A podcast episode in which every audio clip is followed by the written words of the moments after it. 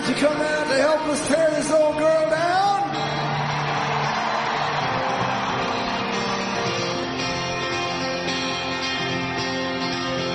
I was raised out of steel here in the swamps of Jersey.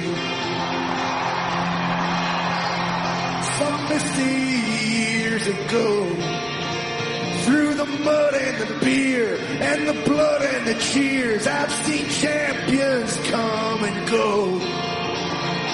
So if you got the guts, mister, yeah, if you got the balls, if you think it's your time, then step to the line and bring on your wrecking ball.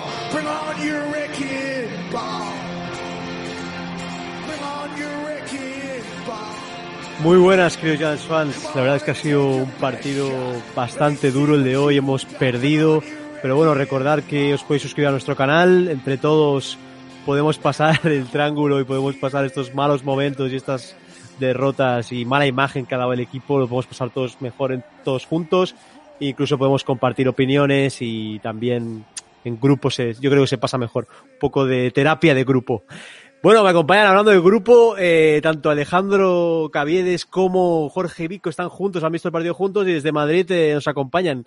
Chicos, ¿qué tal? ¿Cómo estáis vosotros? Lo primero, ya sabemos que los Giants no están tan bien, pero Nosotros bueno, Bien, bien.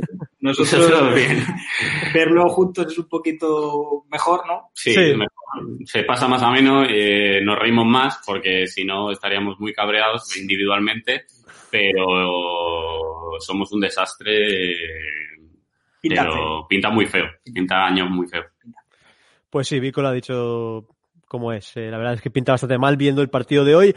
Eh, David Kirk estaba conmigo viendo el partido, pero bueno, ha ido a su domicilio, ahora en cuanto pueda se conectará. Y nos acompaña también desde Barcelona eh, Ferran Ángel, que también está un poco chof, como no, porque el partido ha sido durillo, durillo. Ferran. Buenas noches, chicos. Ah, lo jodido es que estaba viendo el partido. Yo, en principio, lo veo siempre solo o aquí en casa y Ajá. tenían al lado que estaba con el móvil y de repente mira el resultado y digo, joder, sois muy malos, ¿no? Y me, he- levantado y me he ido directamente porque no era capaz de asumirlo. Pues sí, la verdad es que ha sido una, debacle total. Esperábamos que con los suplentes, en este caso, muchas bajas tenían los 49ers. Pensábamos que era nuestra oportunidad de poder conseguir la victoria, pero realmente se han visto los 49ers que nos han pasado por encima, en el cual Shanahan ha hecho lo que ha querido con nosotros. Eh, los primeros minutos la defensa dio muestras con Bradbury y, y con la D-line un poco de, de aguantar el partido, pero en la segunda parte, cuando pensábamos que los ajustes de Judge eh, podrían hacernos un poco más, ha sido un auténtico debacle, chicos. Eh, ¿Quién quiere empezar? Porque tenemos tela para cortar. Venga, empiezo yo. A ver, eh, nosotros realmente, tanto Vic como yo, el, el problema real, bueno, real, uno de los mayores problemas que tenemos es que Hoy cuando dices, cuando dices Vicky y yo, ahora, hoy es perfecto, ¿eh? sea más de verdad, pero es que no transmite el equipo nada. Eh, yo y él lo estábamos hablando antes de la debacle del descanso, que yo creo que ha sido cuando el equipo ya ha tirado totalmente la toalla, que no se puede perdonar porque tampoco estaba el marcador tan desfavorable.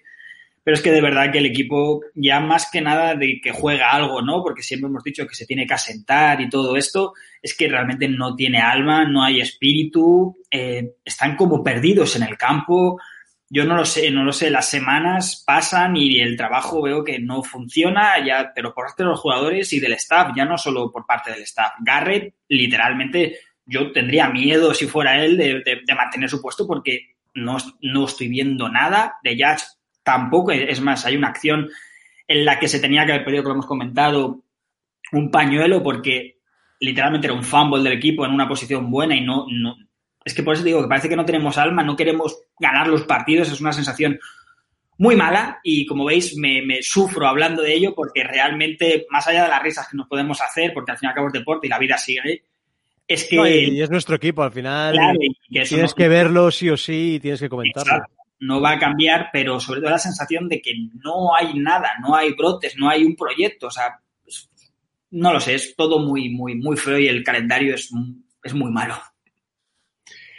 Sí, yo poco más, poco más voy a... El partido ha sido lo que tú dices, Rubén, es verdad. eh, la, la defensa ha aguantado una parte del partido y luego, eh, luego nos hemos ido. Eh, el ataque, como decía Ferran of the record, eh, es que sale, ya está, ya está partido, ya está, Está perdido. está perdido desde antes de empezar el partido. Eh, bueno, luego, a ver, los fallos, no- bueno, sí, Daniel Jones, la defensa, no sé qué, lo- su- eh, iba a decir Surmur, eh. Eh, Joe Judge que no tira el pañuelo, hay ciertas cosas que, que dices, bueno, son, bueno, se puede, puede haber fallos, pero, pero es un equipo que es mm, horrible. O sea, estamos hechos trizas y, y no, no, no se ve frescura, no estamos todo el rato como, como, como detrás, todo el rato, detrás, detrás, no llegamos, no llegamos. Es como que nos falta siempre uno o dos segundos más. Y eso, y eso nos da que, nos da que pensar que tenemos una temporada de, Picuno. o sea, no, no pico uno, pero, pero igual que no sé si ganamos algún partido, ¿eh? Pues eso. Es que así, jugando contra los suplentes de los 49ers, es que no ganamos ni un partido, ¿eh?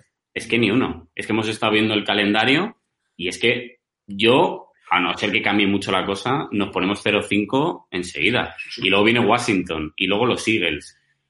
Mm, es que es muy Por heavy. cierto, los Eagles estaban en el extra time, ¿no? Eh, ¿cómo, ¿Cómo han quedado al final? Siguen, siguen en prórroga. Ah, siguen en prórroga, para ok. Bengals. Vale. Ferran. Nada, eso. Minuto y resultado, ¿eh? Os tengo aquí. Si queréis, me dedico a esto que me casi mejor.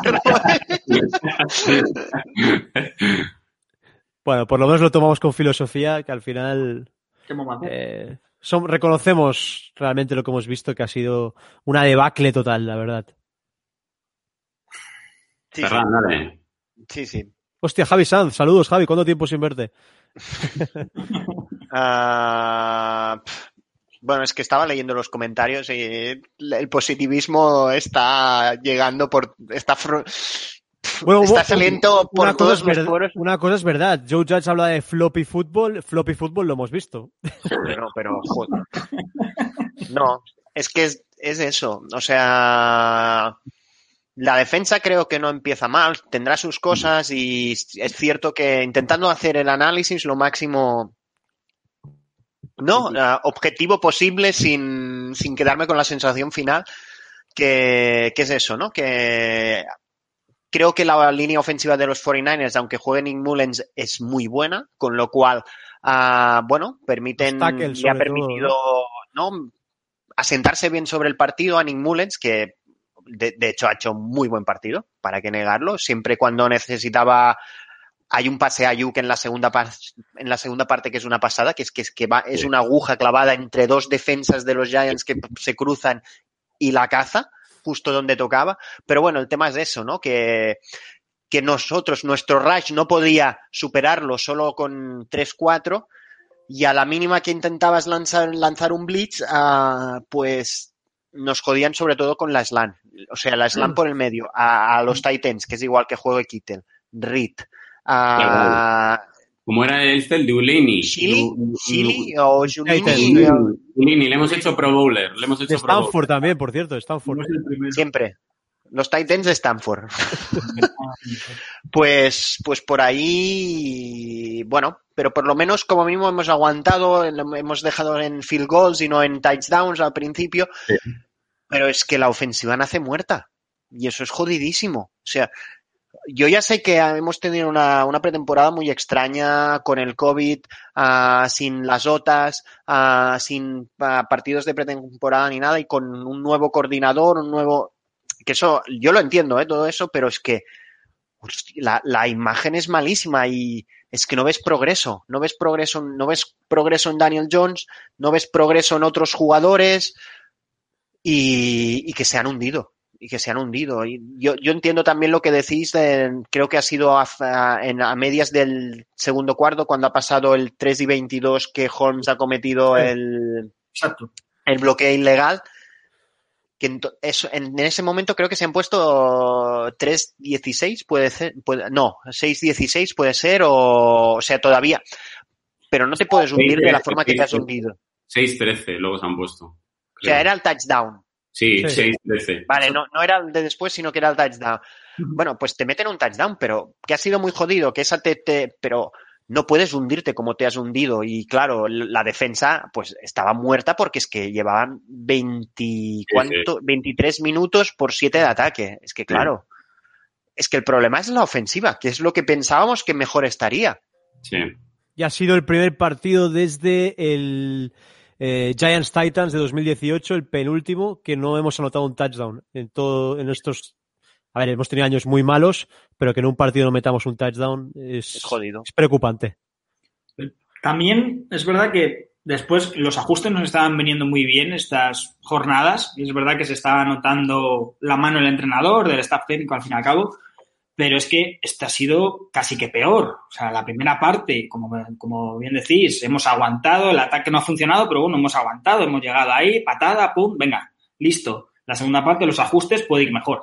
Pero es que la segunda parte con los ajustes, la defensa no ha funcionado, el ataque ha ido todavía peor que, el- que la primera parte. O sea, pues digo que al final es una sensación, lo que peor llevamos, creo que en general es eso, es la sensación de equipo muerto cuando es un proyecto nuevo. O sea, es lo que, porque allá aquí, más allá de, de las bromas y de las tonterías, no se puede eh, juzgar a, pues a Daniel o al otro o al otro, no es uno el culpable, es en general. Parece que no quieren y es, eso es jodido, porque de verdad que veo otros equipos que, que tampoco es que mm, por, plantilla, al fin y al cabo, nosotros no tenemos una gran plantilla, pero no tenemos tan mala plantilla como para ver esto. Entonces, esa es la sensación del equipo, es lo peor de todo. Yo, para mí, es, es la falta de, de, hate ganador, de, de, organización, de, seriedad, al fin y al cabo.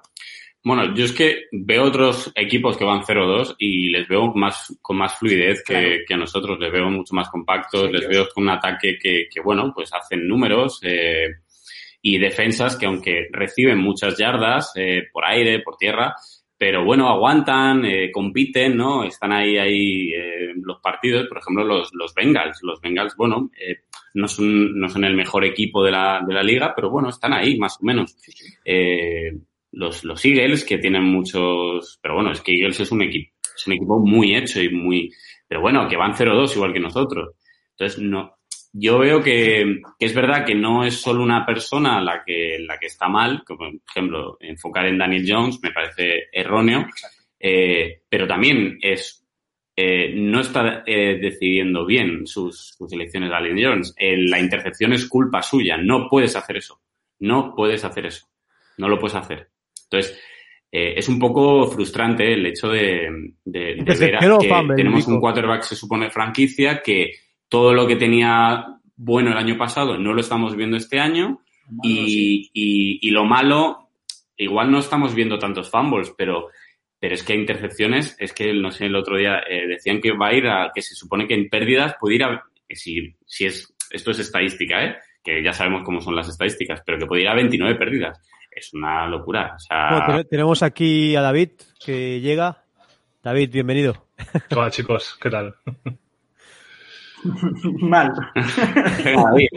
¿Qué, qué- qué queréis que os diga? Es- es- Fatal, chicos, fatal. Partido desastroso, es una vergüenza lo que hemos visto. Es, no es lo que queríamos, o sea, no es lo que hemos estado hablando aquí todo este tiempo, ¿no? Ni se ha luchado, ni se ha peleado, ni, ni se ha hecho absolutamente nada.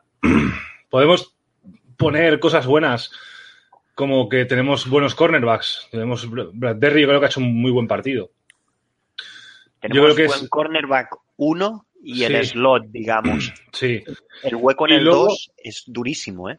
Sí. Y luego otra cosa positiva a sacar de, de todo este desastre es que tenemos un muy buen kicker también. O sea, el kicker... No, o sea, es verdad, o sea, los, nu- los nueve puntos los ha hecho él. Y Riley, Y- Riley Dixon también. Riley Dixon es El único punt que ha hecho, ¿eh? Y luego, y luego un, un field goal que Rubén decía, estaba con Rubén y me decía, uy, está muy lejos. Y yo le he dicho, tío, lo tiene que meter. Nos metió uno Ha con metido, Panthers sí, 54 desde, desde su campo y lo tiene que meter y lo ha metido ya. ha Special cumplido, pero- Teams con Judge esperábamos eso. O sea, que al final... Pero por todo lo demás, un desastre y esto no, no, no- ni mejoramos, ni avanzamos, ni nada. O sea, es, es un desastre tras desastre y, y bueno, a ver, a ver cómo, cómo se presentan estos días, que seguramente mal. Por cierto, Yadom eh, ha hecho un pase inter... bueno, ha hecho una deflexión. ¿eh? Ha hecho un no, no, no, pero, pero empieza, empieza en el partido con la deflexión en la, en la end zone, no sé si, no sé si acordáis de la jugada Sí, sí, esa, sí. y Sí. digo, hostia, se va a meter en el partido tal. Luego ha sido un auténtico, pero desastre. Adiós. Es que es lo que os digo. A cada vez que tenían una segunda y larga, tercera y larga que han buscado el pase, siempre buscaban desde la slam de la derecha. Mm. Es que con la slam nos han. Nos han. ah, iba a utilizar. la- They rape, Nos they han rape jodido, us, pero they bien. rape us, yeah. In English. Exacto. Y. No sé. no- es que. Pero bueno, al final. Es que lo- es lo que decimos, ¿eh? Yo en la defensa tampoco le cargaría a todos los muertos porque es que No. la, la matamos. Y aquí he leído antes que, que Javi Sanz me decía lo de. que ponía, ¿no? Lo de la, la pretemporada es igual para todos, que tiene razón. Yo lo de la pretemporada me refería, en nuestro caso, a un, a un staff nuevo Claro. eh, los 49ers y otros equipos son staff más hechos Sí. y, y no lo han notado tanto para un staff nuevo. Así que digo que se puede, que, que es una putada, pero, pero es que la- lo, lo de hoy ha sido duro, muy duro. Chicos, eh, lo hemos hablado, linebacker, o sea, tenemos linebackers nosotros. O sea, jugamos con linebacker. O, o están, o están de vacaciones, o, Deva- Devante Downs lo que hizo en el training camp no lo ha mostrado aún para que Ah, lo escogieran, ¿no? yo creo, creo que es una pieza fundamental en, en el fútbol americano y de verdad que, no sé, la planificación o, o- o nos ha mostrado otra cosa de cara sobre todo a los entrenadores en, en los training camps o, o- qué pasa. tío? Hombre, pero era, vamos a ver, eh, era, es que se veía leguas que no teníamos linebackers. Eh, Yo confiaba en que habían se visto veía leguas. Mi, mi decisión de coger a Simmons no era por, pero no, es que no era por, por estar ahí, no, bueno, pues metemos, a- es como si, si tenemos cuatro receptores de puta madre y metemos otro, no, era por meter a alguien en defensa. Eh, en defensa eh, no, no tenemos linebackers, o sea, Blake Martínez me parece muy bien para parar la carrera, pero ahí en una eh, eh, que, que es que va detrás, que le sacan dos metros. Se le ven las costuras. Es que se le sacan dos metros al pobre, entonces no puedo jugar terceros downs. Eh, De cuando, eh, claro, cuando el equipo sabes que va- tiene que Y ha pasar, empezado bien, ¿eh? Con el sack y tal, ha empezado enchufado. Pero claro, dos downs, ven, perfecto, van a correr o estás ahí muy cerca, pero cuando sabes que van a pasar y, y la, y la, la línea se, se junta para que no, para que no vayan hacia el, el quarterback, él estaba vendido, él está vendido, que, que bueno, que ha empezado bien y tal, pero es que no tenemos linebacker, no tenemos linebacker, no tenemos, es que, no sé, es un poco... Estadística brutal de la defensa que le ha puesto Fox. Somos los mejores eh, en primer down, la mejor defensa en primer down. Somos la 28 de la liga en segundo down y somos la 31 en tercer down. O sea, fíjate tú la diferencia que puede tener un equipo en defensa de concentración, de, de, de, de, los básicos que nos decía Joe Judge, de, hacer bien los tackles, como en el primer down puede ser los mejores, que al final el primer down de poco te sirve. Y en el tercer down somos de los, por no decir los peores. Pero, pero seguramente porque en los terceros downs mete más gente de secundaria Claro. y, y los linebackers tienen que hacer más juego de secundaria que meterse en la línea a tapar huecos porque se supone que no van a correr. Y, Y, ahí- mucho a blitz, ¿no te parece, Vico? Que a veces eh, utilizamos demasiado blitz en tercer down. Pero se nos ve, es, es que se nos... Es que, es que a ver... Ya con el pase nos superan en, en tercer down. pero, pero que aun- aunque hagamos blitz, me parece bien que hagamos blitz, pero es que no presionamos. Ya, pero quiero decir, Vico, que siempre lo hacemos en tercer down, ¿sabes? Que como que se nos ve, con lo que decía Alex, que se nos ve muy mucho eso, ¿sabes? Nos A leen, ver, eh, nos leen pero- fácil, es, es- es lo que se ve. Pero el, el blitz, si tienes que hacerlo, lo tienes que hacer en tercer down también. Que es cuando te estás jugando ya. Pero Lo siempre, malo, David, lo, malo, lo, malo que pasa, lo, mal- lo malo que pasa es que mm, nos pillan siempre.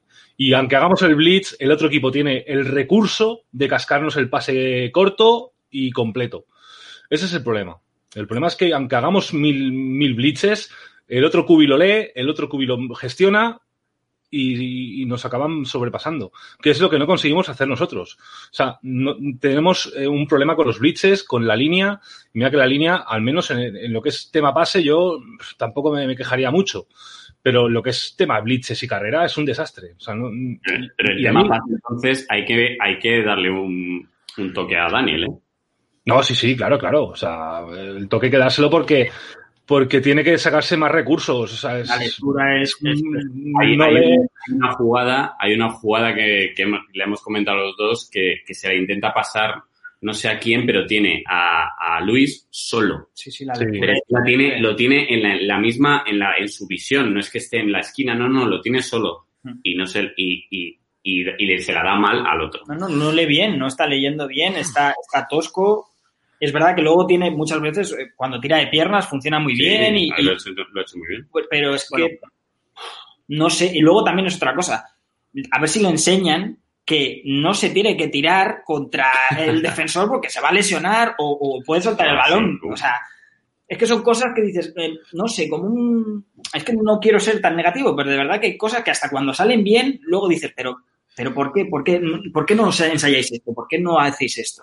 Porque quieren ganar hasta la última yarda, tío. Y Ya, pero, pero, pero Cuando estás y, cu- y cuando estás en el campo, lo único que piensas es en ganar la yarda hasta el máximo avance o máximo de lo que no, no piensas en, en- en- Ya, pero, pero tú, pero tú sabes el historial que tiene y sobre todo el propio Daniel sabe que, que ha tenido problemas con ganar esas yardas y que Ya, se le pues, cae balón. Pero es que si, si comentas esto, Alex, te comento yo los, los, los, los brincos que pega Sacon, que su rodilla la veo siempre, bueno, como está ahora. Bueno, ¿cómo está? por, Sí, culpa, por- culpa de querer saltar a, a un tío 20 veces. Tío, salte fuera, no quieras saltar a un tío por encima. Ah, pero. Pero, es lo mismo. Es lo mismo, es lo mismo. Sí, sí, que es criticable también. No, Que por, ganar, que, por, que por- que por ganar una yarda te pueden reventar el cubi, pero por hacer el salto de No, ya no reventar. ¿Cuántos fumbles has hecho el año pasado? si yo te hablo... No, ya, ya, claro, claro. Ya, pero por ejemplo, hoy Evan Engram tampoco le ayuda y al final pff, No, pero eh, pero- es como que no nos ayudamos entre nosotros, ¿sabes? Evan Ingram, Ferran. no, no, no, Ya es que la- no, yo digo, yo, era de- yo soy del club que el fumble es ah, un poco de, de Daniel por no Nah. ser el pasada y la parte de, de, de Ingram porque no, no, porque no está concentrado, no la recibe bien o lo que sea. No, Yo, para mí es culpa de los dos. igual, igual Engram se la espera al pecho y el otro se la tira al casco. Es un pase malo que no tiene que coger. Pero Sí, tiene- sí, exacto. Digo, es culpa, es culpa de los dos en ese sentido. A mí, no, a mí no me vengas luego cogiéndome a una mano un pase de, de, de 30 yardas y no me cojas eso, tío. O sea, no. Sí, es. Yo creo que la- con un dedo. Pero es que es igual. Si, si aquí, pues, si es que me da igual, si nos podemos cargar a Engram por hoy, nos los podemos cargar a todos. Es que no ha habido nada positivo. Slayton también en el, el, el fumble de que hace al final, ya es como, ¿no? Estaban metiendo el último clavo en el ataúd directamente. Poca es que- intensidad. Va- o sea, es falta de estaban intensidad. muertos. Sí. Sí, sí. Eh, pero eh, es eso, pero es lo que hacemos hincapié. O sea, los ajustes tendrían que haber solucionado ese tipo de cosas, aunque no ganemos. Que es lo que siempre decimos. O sea, no tienes que ganar al 49ers por Que mucho tenga que- carácter el equipo, por lo menos. Exacto, exacto. Y si en la primera parte tan, perdona el vocabulario, tan follado, pues unos ajustes de staff en, en el descanso, como han venido haciendo estas jornadas, pues bueno, te quedas con otra sensación de decir, bueno, pues a lo mejor la siguiente jornada vemos algo mejor. Ah, bueno, estamos yendo a peor, ¿eh? Pero claro, estamos yendo a peor y ya ni los ajustes. Y vamos a, a lo- a ver a los Rams, a su casa. Claro, el calendario. El problema por eso que nadie tiene que culpar ni a Daniel ni al otro, al otro. Es, es en conjunto. Y en conjunto tenemos que salir, pero es que el calendario no nos viene nada bien. Es que no nos viene Como nada bien. decía el Pa- os gusta el cine a vosotros, como decía el Pachino en Any Given Sunday, mo- morimos como equipo, no como individuos. Al final es, Pues sí, es es eso. así, es así. Sí, sí, Totalmente, no hay que culpar a. Porque veo muchos eh, comentarios y en, Twitter y todo. Daniel no vale y tal, y el otro y el maroto. Que no, que no hay que culpar a Daniel en concreto. Hay que culparle por sus errores, por supuesto, pero al equipo en general. O sea, no le están ayudando ni él está ayudando al equipo. O sea, que no hay que fijarse en alguien ni, ni que todo, ni tirar todo por la borda, pero es que de verdad no funciona. Pero el, el problema es que si no funciona, eh, claro, o sea, si no funciona este año y hacemos una muy mala temporada, como se supone que va, va- Sí, sí, sí. se prevé, es que no va a quedar, o sea, se van a ir todos fuera, otra vez. Pues entonces vaya mierda de reconstrucción. No ha habido O reconstrucción. sea, es que tú no puedes, tú no puedes, tú no puedes eh, aguantar un equipo No. siendo otra vez pick No, no, eh, no. 2, pick 3. Y menos- Entonces aquí tienen que volar muchas cabezas, Claro, pero muchas. No sé el- quién le. Bueno, fuera todo. Eso tenemos que ver toda la temporada para poder el manager, el coach y todos, claro. Ah, mira, está Daniela por aquí. ¿Qué tal, Daniela? Ni cómo ayudarnos. Todo el equipo se vio terrible. Daniela, que es, lo que toca. Es Pero lo bueno, chicos, somos- somos los Giants y, y es lo que hay. Hay que estar a las buenas y a las malas, tío. El que no, el que es que es, es lo que hay. Es que es- o sea, somos Sí, no, los no, Giants. Es que no, no- Vamos a estar, David. Si el problema no Estar es estaremos. claro. Pero- Estamos aquí en directo.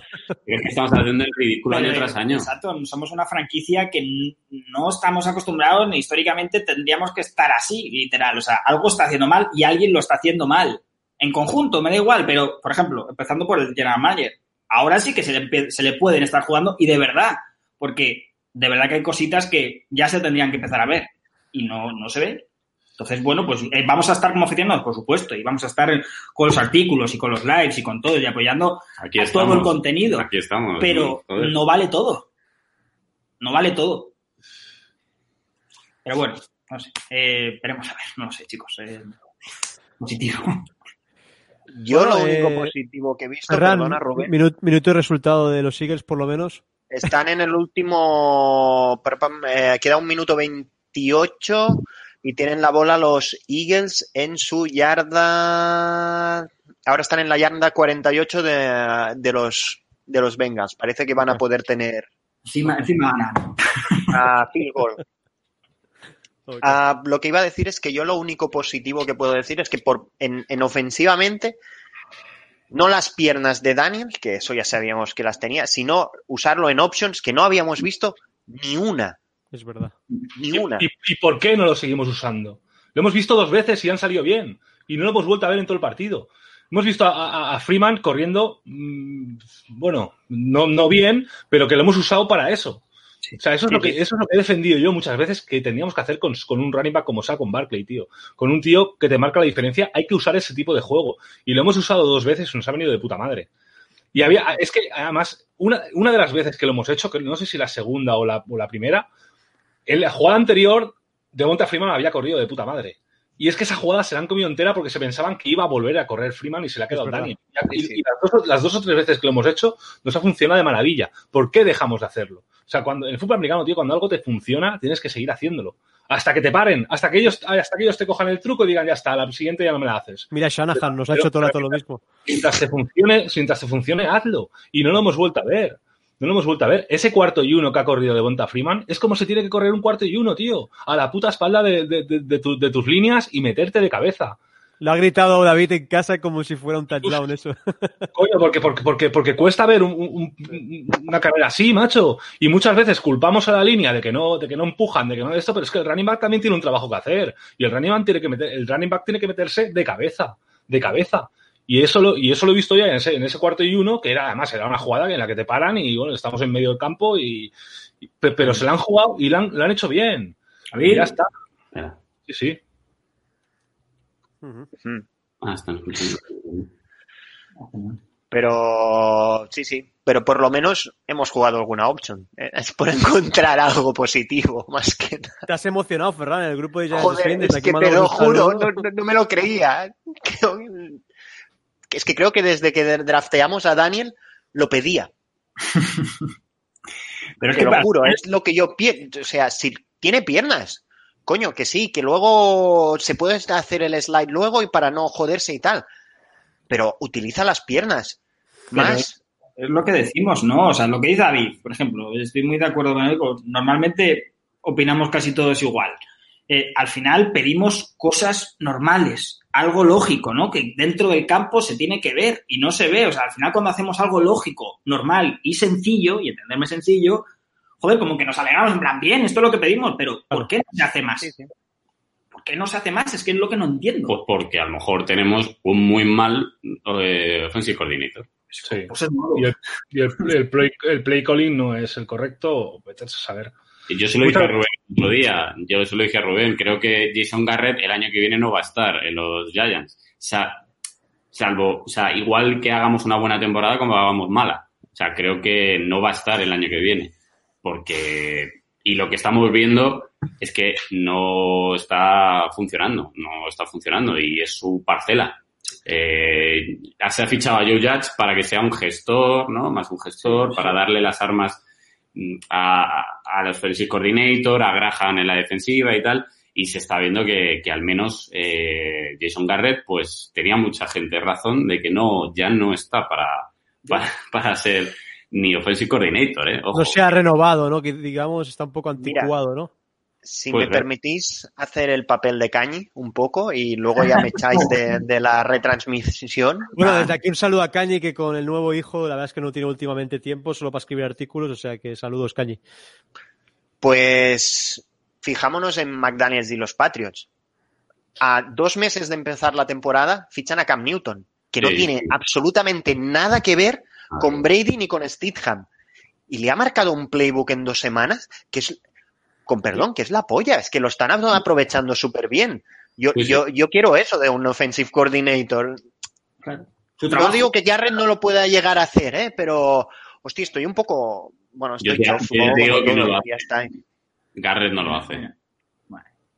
Estamos viendo, perdonar, pues, eh, hemos visto un touchdown de, Los Seahawks. de, de los Seahawks, que es que parece, parece todo tan sencillo, de verdad que es, es todo tan, dices, joder, si esto es fácil, lo podemos hacer hasta nosotros, pero es que, de verdad que es... es- es- Yo, yo que os dije, que os dije eh, el otro día en el, en el, en el podcast, bueno, os dije que el peor enemigo de los Giants son los Giants. Sí, Que da igual que vengan los Niners con medio equipo lesionado, Sí, sí, sí. que somos nuestro peor enemigo nosotros y es que lo, Literal.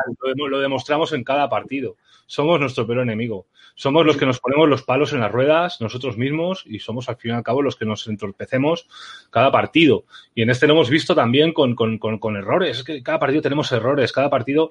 Y, y es que es eso, que, que ellos lo hacen, lo hacen tan fácil todo. O sea, ves que, que lo hacen fácil y que dices, joder, ¿cómo es posible que a ellos les cueste tan poco y a nosotros nos cueste tanto? Pero es que al fin y al cabo es eso, es que es lo que hay. ¿Viste luego también hay que, hay que destacar también las dos jugadas que ha entrado Matt Pert. Joder, hemos visto un, un par de jugadas muy buenas. Yo creo que en el left tackle no, porque yo soy pro Andrew Thomas y no lo cambiaría jamás, porque yo creo que Andrew Thomas es, es un, es un jugadorazo, pero yo Cam por, Fleming, por- Cam por Fleming es Cam- horrible. pero por Cam- por Cam Fleming lo cambiaba ya. Pero ya. ¿Sabemos qué le ha pasado por eso? Supongo que no es nada, ¿no? Pero... No, no, yo creo, Ferran, yo creo que, que al, al haberse lesionado, al, haberse, al haber entrado las asistencias al campo, te obligan a salir, al menos una Sí. jugada. Entonces, Vale, vale. esa es la jugada que ha estado fuera, que ha entrado una o dos, que ha entrado eh, eh, esto, Matt Pert, y luego ha vuelto a entrar él. Yo creo que Él, es, él es- quería volver, él quería volver. es sí. por, norma- por mo- por normativa es eso, es el, el, el que cuando un jugador necesita asistencia médica dentro del campo, es obligado a salir, no puede continuar en el campo. Sí. No sé, huele, huele mal, ¿eh? La, la temporada huele a... A 2020. Se nos va a Huele a- hacer muy larga. Huele a sí. 2020, eh, Vico. Huele... Se nos, va, se nos- se nos va a hacer muy larga y, y yo quiero ver también, porque el año pasado eh, Eli Manning empezó dos partidos mal y entró, entró Daniel y en, justo en esta jornada, en la tercera jornada, ganamos a los, a los Bucks y fue toda una explosión de, alegría y de jolgorio. Pero es que esta temporada eh, rookie. hemos empezado peor y ha empezado él y, y no sé cuánto, cuánto más. Ha habido, ha habido un momento, ha habido un momento que estábamos viendo, en, en- eh, han enfocado la, la retransmisión a Cole McCoy con, con la tablet y yo pensaba, madre mía, están enfocando mucho a McCoy. Intento saber si no le van a decir, oye, calienta, que no, no, No, sé, estaría muy feo y no, no, no sería. Pero vamos, que ha habido un momento que, que estaba con McCoy y yo pensaba, uy, pues capaz A son Cole de- lo meten y le van a matar igual y... Sí, y es que- creo. Daniel al fin y al cabo ya tiene una experiencia y y tiene piernas por lo menos, corre, corre No hay- por su vida, como digo yo. hay que Bueno, poner- pero, pero, pero, pero yo, yo, yo creo que, que a un cubi con mucha experiencia lo metes con esta línea, yo creo que algo haría. Algo haría. yo creo Algo que haría. Algún recurso, algún recurso sacaría. Pasa Ah, mira, que Daniel tenemos, tenemos en un comentario... Filadelfia no, no ganarán, ¿eh? O sea, han No. hecho el, el Canelo versión 1000 y están haciendo un pull Sí. con 19 Sí. segundos. ¿Eso significa que gana Bengals o...? No, No, que no, le que momento que empatan. Ah, No, vale. empatado. O Así se que- cascan 50 yardas los Bengals en, en, no. en 13 segundos que no. para poder chutar. Bueno, o, o mal, pero por lo menos no ganan. Si, si fuésemos, si estuviesen jugando contra nosotros, seguramente se las, se las cascaban. Desde tenemos un luego. comentario aquí de Beto Tellez que es bastante interesante. No sé si lo puedes poner, Vic. Que pone Garrett nunca se mandó una screen pass con la presión encima y habló de un screen pass con un runner como Freeman que es un peligro en esos pases y no manda una fuera donde haya presión con Tate. Cole McCoy lo hizo muy bien con Redskins, no lo menosprecien. No, no hemos menospreciado a Cole McCoy, sino que estamos diciendo que Cole McCoy también le podrían eh, entrar muy fácil en el pocket, ¿no? Sí. Que sí, que es un Texan, vale, que sí. Ya está. Yo no lo voy. Y además, mm, hacedor de todos los récords. Es que no me jodáis. Yo con, con McCoy no le voy a hacer nada en su vida. No sé, a ver, también eh, tener en cuenta que, digo a, los, a la gente que nos está viendo y escribiendo, que desde aquí muchas gracias, que también es, eh, ahora mismo estamos todos muy caliente y que a lo mejor nos puede poder un poco el fanatismo. También es verdad, estamos siendo bastante cautos, pero que acabamos de perder muy malamente y la temporada pinta muy mal, entonces, bueno, que tampoco tengáis en cuenta muchas cosas, que es un live, pues eso, para hablar, para un poco apoyarnos entre toda la familia porque es complicado, pero en gran resumen es eso, que el equipo no funciona, el, calendario no acompaña y probablemente, desgraciadamente, porque lo hemos dicho por aquí, no creo que sea lo que necesitamos, pero visto lo visto, pues vamos a tener que hacer un reinicio de la reconstrucción. O sea, suena descabellado, horrible y todo muy triste, pero es que una franquicia como los Giants no se puede permitir otro año más, aparte de este, con este proyecto que desgraciadamente no va a ninguna parte. Han empatado los Eagles al final, ¿eh? Han empatado los Eagles final. Pero lo hablaba en el grupo de Giants Spain que decían que había que comenzar otra reconstrucción. Realmente hemos empezado ahora la reconstrucción. Quiere decir, pongamos que Gentleman se, se va, ¿vale? O sea, lo echan, eh, se jubila, deja el fútbol, sí. tal. Tenemos a lo que decía Vico. Eh, Garrett se va porque realmente no, no, da la talla y se ficha un coordinador joven, una persona con nuevas ideas, quizá de, de, de, college universitario o, o algún, algún coordinador que lo haya hecho bien en la NFL, eh, no sé, no, no, sé nombres ahora mismo. Sí, da igual. Sí. Exacto. Creo que tenemos un núcleo joven y creo que, quiero decir, por ejemplo, los dos fichajes que se han hecho en la offseason han mostrado detalles de, de, que no son tan malos fichajes, tanto eh, Bradbury como el mismo eh, como el mismo Martínez. Eso sí, en, en ataque la verdad es que eh, eh, Cam Fleming muy muy mal. Habría que buscar, quizá Matt Pert es esa solución en un futuro, quién sabe. Pero ¿no creéis que a lo mejor mmm, no estamos tan lejos de, de que ya estamos construyendo un equipo? Hombre, hoy, después, después, del partido de hoy estamos lejos de todo. Yo, yo creo que estamos lejísimos. Después del partido de hoy estamos en mitad de la nada. Wow. Con, mitad, pero con otro playbook, con otro playbook me refería, ¿no? A lo mejor no puede tener un mejor rendimiento el equipo. Pero no entonces tiene que cambiar el staff entero. Tienes que cambiar todo. Todo. Pero, pero de Graham no hemos visto cosas que nos han gustado. ¿no? Incluso, incluso, tienes que cambiar hasta el cubi. Exacto, exacto, David. Es el problema es ese. La boca. Es que incluido el problema de la reconstrucción, si ya no es hacer un equipo nuevo, porque eh, lo, hemos, lo hemos dicho en varios artículos, Ten, jóvenes. tenemos un núcleo bastante bueno y piezas muy interesantes y buenas, de nivel. El problema es que lo acaba de decir David y es lo que voy a decir yo. O sea, si se te va el coordinador, se te va el general manager, el general manager incluso si te, se te va Jats, que yo creo que no, no. Eh, lo más probable, lo más probable es que si todo eso va fuera, viene un cubi y todo eso porque viene un pick muy alto. Entonces, que el problema es ese. Claro, si tú te quitas al cubi, que yo repito desde aquí, más allá de las bromas, no creo que sea lo que necesitamos, pero tampoco podemos permitirnos un año con un líder así. Y entenderme un líder es el que lleva la ofensiva, al fin y al cabo. Entonces, si tú te quitas al cubi, te quitas al coordinador, te quitas al tal, pues hombre, no es una reconstrucción total, pero sí, es un esquema nuevo. Entonces, es, es, es un problema para los aficionados, realmente es. Y luego, luego yo, yo, por ejemplo, o sea, mmm, prefiero un quarterback un poco más mayor, pero con experiencia en la liga, que un número uno, que un, un, número uno del draft, ya sea Lawrence, ya sea quien sea. Ah, porque, al, fin y al cabo es un rookie. Sí. No, yo prefiero, yo prefiero, sí. no sé, llamarme loco, pero yo prefiero un Andy Dalton, un tipo que lleva muchos años en la liga. A ver, sí, no, hemos entendido, pero un tipo, un tipo, con oficio. Un tipo, sí. yo prefiero un cubi con oficio que lleve años en la liga. Pero, pero el cubi con oficio tiene que ser rookie, ¿eh? Ya, sí. hombre, claro que sí, pero, pero, pero. ¿Para qué vamos a pagar un tío? ¿Para qué vamos a pagar un tío? Tendremos que tener, si confiando en Daniel o en Pepito Pérez, tendremos que tener un quarterback de futuro desde su, su etapa rookie. Es que si no, es ¿para qué hemos cogido un quarterback en el 6? Pero, ¿quién, pero, ¿quién, te, pero ¿quién, te, ¿quién te dice a ti que, que, que Lawrence es el cubi? Hombre, yo estoy hablando de Lawrence. No, yo bueno, no... el que sea. El, el que sea de... O Justin Fields, me da igual. Eh, quiero decir, que no estoy hablando de nombres, te estoy diciendo que, que, que tanto confiamos en Daniel o confiemos en otro, no puedes traer a Andy Dalton o a, o a quién, a no sé. mm, Yo, yo creo que A no. Rivers. Yo creo ¿Quieres que a Philly Rivers? Necesitamos un Eso proyecto, no quiero. un futuro, un quarterback eh, Que así se, que- se generan las. rookie, o sea, exactamente, sí. que acompañe al proyecto y ya está. O sea, repito, creemos en Daniel. Yo creo que aquí creemos todos en Daniel. Más allá, repito, de las críticas que se le tienen que hacer. Pero si esto va así, desgraciadamente, será el quarterback que nosotros pensábamos y es así. Que tiene crédito, por supuesto, y no es culpa suya todo, pero lo siento mucho. Si es un proyecto muy joven, necesitamos un quarterback que esté al nivel. El tema es lo que decís. Bueno, primero que si tenemos un pick entre el 1 y el 3 es que Daniel han naufragado. Sí, sí, Sí, total, sí, total. claro. Y, es- no, y, y Daniel y el resto, es que me da igual, pero bueno, si nos centramos en este tema es que Daniel ha naufragado. Y que si, si bien Gentleman sí que está comprometido a la elección de, de Daniel, Judge no, Exacto. No lo ha elegido él. Judge no. Y si él se queda y Gentleman se retira, deberíamos ver quién serían a partir de ese momento la dirección de- del general manager que se pilla, porque quizá ahí puede hacer un poco lo suyo y buscar algo un poco fuera del, del sistema Giant histórico. Caserío, este. quizás, o qué?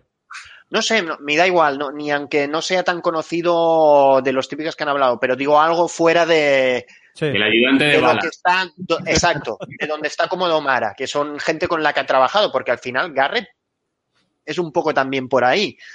Ah, pero claro, entonces, claro, con carta blanca y nuevo general manager, Es lo que digo yo. yo si- lo, tengo, lo tiene mal, muy mal. Imaginaros, imaginaros que somos pick 1 o pick 2 y, y, y cambian el general manager y tal. ¿Quién es el guapo que le llega a Trevor Lawrence y dice, no, no, voy a coger a Trevor Lawrence porque no. eh, a ver quién es el guapo. Y más cuando, cuando no es su cua- cuando Daniel Jones no es el quarterback del, del general manager. Entonces, eh, ni de Joe Judge, es que es la movida, que Joe Judge le han, a ver, lo han impuesto a, Daniel, lo ha heredado a Daniel Jones. Que no digo que sea malo, si es que no estamos hablando de, de, de tirar a los caballos, de los caballos a, a Daniel Jones, pero, pero, pero me refiero a eso, que, que, que si hacemos una temporada horrible, es, como decía Ferran, uno, eh, Daniel Jones no ha estado al nivel, y dos, se van a cargar al general manager. Bueno, eh, sí o sí, eh, no hay general manager y te viene posiblemente el prospect, el mejor quarterback prospecto de desde Andy Luck. O sea, Correcto. o sea, es que es así, es que es así, es que es el mejor, es que es el mejor desde Luck, el mejor. O sea, y si lo veis, y quién es el guapo, o sea, yo como general manager, yo no me quiero ver en la situación de decir, no, no voy a coger a Trevor Lawrence. Y es Pero que mira- además, Mira dónde está Luck ahora. ¿eh? El que coño, pero, pero a ver. Andrew Luck está, está en su casa viendo los partidos, tío. Ya, pero, pero no me tiene- jodas. le, le- le- le falta medio, le falta medio riñón, que, se- que- que- que le han dado hostias por todos lados. No, pues aquí no. le puede pasar igual. Aquí a este le pueden meter cuatro hostias con, la- con- con los bujetes que hay en la línea. Toma y Andrew Toma le ponen en la rodilla y, te- y ya se acabó. Claro. Cualquiera ya la- Pero ¿no? yo lo único que digo es que al final parece no lanzar un, como un quarterback que te has dejado un pick top 10 antes de los tres primeros años, mm, cuando parece una pérdida del pick y casi sí como un retroceso en la hora de competir, ¿no? Porque estás perdiendo esos años y tal. Pero con un nuevo mm, general manager que ya no es de su cuerda y tal, al final también lo hemos visto en, en Arizona. Cardinals. Rosen no funcionó, se la jugaron con Murray y están jugando de puta madre en la, una- Oye, un no. solo año de. No. Sí, sí, sí. No, lo hemos dicho, que nosotros, eh, yo creo que todo el grupo de Zona Gigantes creemos que no es la solución cambiar a Daniel, Pero pero, que va a ser una consecuencia. Exacto. Es decir, Claro, claro, claro, claro. va a ser como inevitable, ¿no? O sea, aunque no esa tenga la, la culpa 100%, pero esto es la NFL y va a ser inevitable. esa es la palabra, que se va a caer por su propio peso, por desgracia. Pero ¿qué- ¿quién sabe? Como dice David, ¿quién sabe? Esto no se sabe. Trevor no es la solución a nada. ¿Que puede ayudar más? Sí, es muy bueno, pero no te da garantías de nada. Pero es que todo pinta, por desgracia, a que va a ser lo natural. Por Ojalá que no. Ojalá que no, desde aquí todos, ¿eh? Todos, todos los que nos ven, nos escriben. No queremos ser pick uno. No nos interesa Trevor. No queremos una temporada así, pero es que el calendario y las sensaciones van todos al mismo camino. Bueno, chicos, pregunta. Bueno, una pregunta que seguramente ahora mismo vais a decir que, lo veis negrísimo. Pero, ¿creéis que en algún momento de la temporada se puede re- re- reinvertir la, situación de alguna manera? ¿Puede verse unos Giants diferentes? De. David Jovellar, que nos hizo la web desde aquí. David, un abrazo, tío. Ahí podéis ver la web que está justo debajo del comentario. Seguramente mañana Vico traerá un artículo cargadito sobre el Groundhog Day. Bueno, esto ya no es Groundhog Day, esto ya es pesadilla en septiembre, ¿no? Pesadilla antes de Navidad. Yo, yo, yo no, yo no, yo no, yo no, la verdad es que lo veo muy negro todo ahora mismo. No sé si es porque acabamos de ver lo que hemos visto, pero yo lo veo a muy negro. lo que Yo estoy diciendo es que a Daniel Jones se le tiene que evaluar después de la temporada, ¿no? Digamos, Sí, sí, que sí, mejor Sí, ahora lo que el 16, decía, vamos a evaluar ya. No, ya, claro, pero lo que decía Vico, no vamos a tirarlo a los leones aún, ¿sabes? No, pero No, por eso. Hago hincapié, que la gente no se fije, porque eh, es normal, en el deporte siempre solemos coger a uno, y es que por este, por tal, por cual, da igual que sea fútbol, que sea fútbol americano, baloncesto, lo que sea. Que no nos tenemos que fijar en eso, pero que sí que es verdad que, pues, que no está siendo lo que debía ser ni él ni el equipo entero. Sí, Entonces- ahora pu- podemos hacer el clic, ¿no? De repente y, y, y empieza a jugar lo que no ha hecho estos primeros partidos, pero por lo visto estos tres primeros partidos, que todavía no es la globalidad y que nos esperaremos a valorarlos al final, no es para nada positivo. Para nada, porque se, bueno, ah, creo que ha sido Vico que lo ha dicho, ¿no? Que los errores, lo- los aciertos no están, y los errores se siguen repitiendo. O quizá no Sí. tan en el tema del fumble, pero sí las inter... Es que la de hoy ha sido durísima, ¿eh? A mí me ha matado, pero Lleva tres, muy, lleva muy dura. partido una. ni se ha dado cuenta. No, yo, o sea, estaba- yo estaba hablando con, con la pareja de, de Vico y no me he dado cuenta ni siquiera de la intercepción. Luego ya lo he visto y es que es cada partido en esta temporada ha tenido una imperdonable. Luego, Es que- luego es verdad que ha, ha llevado bien los partidos en, en- en fases de ellos, pero cada partido ha tenido una que dices, esto no lo puedes hacer. Es que no Es lo que la lectura, la lectura es malísima. Mala, O sea, muy o sea, mal. Engram hace su ruta, pero es que está bien cubierto. No, y, no, y no, lo ve porque está delante. O sea, no es otra que, que se la juegue a, a 20 yardas o a 30 yardas o un un one-to-one y que puede pasar lo que puede pasar, ¿no? Que esas, mira, pues vale. Pero es que esa la ve, la tiene que ver, la tiene que ver muy clara. Sí, sí. Y, y no. Y además, claro, con la posición de campo, es que, joder, perdón. no, ¿eh? que no no hay defensa, no hay defensa posible en eso. En cuanto a la pregunta, Rubén, eh, repito, creo que si hay un cambio tiene que ser en, en conjunto. Ya más allá de que Daniel vuelva a funcionar o, o vuelva a aparecer lo que parecía, que me da igual, tiene que ser en conjunto. Bueno, No lo decía, sé. de- decía Bill Parcells que los equipos eh, tienen que mostrarse en octubre, noviembre, para realmente ver si un equipo tiene aspiraciones o tiene un récord o otro. Al final veremos este octubre y noviembre cómo se nos da, pero la verdad pinta bastante mal. Pero bueno, es donde se va a ver si realmente el equipo puede competir algo, al menos algo. Pero es que, es que miremos el calendario, amigos. ¿eh? O sea, ahora vienen los Ángeles Rams, luego vienen los Cowboys. Ya, luego pero contra Steelers, contra Steelers, que tenían mejor plantel, tenían mejor equipo que estos Niners mermados, hicimos mucha mejor cara. Sí, Por sí. eso, por eso decimos que por eso decimos que si plantamos cara contra Steelers, plantamos cara y jugamos peor la semana siguiente y muchísimo peor la siguiente, un equipo tiene que cambiar demasiado para ganar a los Rams después del partido que hemos hecho hoy, ¿eh? Es que el problema, otro año, eh, yo lo que no quiero es las falsas esperanzas de, los últimos años, de que es verdad que a lo mejor hemos acabado más o bien y nos agarramos a cosas que luego al final es que es un año tras año es lo mismo, en plan de empezamos mal, cuando ya no nos jugamos nada, eh, como que nos lo creemos y parece que tenemos un buen equipo, cuando ya no nos jugamos nada y es en plan año tras año y repito, la franquicia, una franquicia Llevamos, llevamos desde 2016 con el podcast de Zona Gigantes, o sea que esto sabemos un rato. Claro, eh, por eso te digo, y los vemos todos los partidos, toda la temporada, aquí nadie se baja del barco. Pero es que es eso, precisamente como lo vemos todo, es muy jodido. Creo que este año es un punto y aparte, pero para Daniel y para todo el mundo. No, es un punto y aparte para... Un punto y- un pun- o puede ser un punto y final también, por lo que estamos hablando. claro que no, para Claro, es que general manager sí, está, eh, pero ellos mismos lo saben. Me refiero cuando hablamos del núcleo bueno, los jugadores, las grandes elecciones de, de- por parte de, de Jetterman, es, es, es que esas siguen, ese es el futuro del equipo.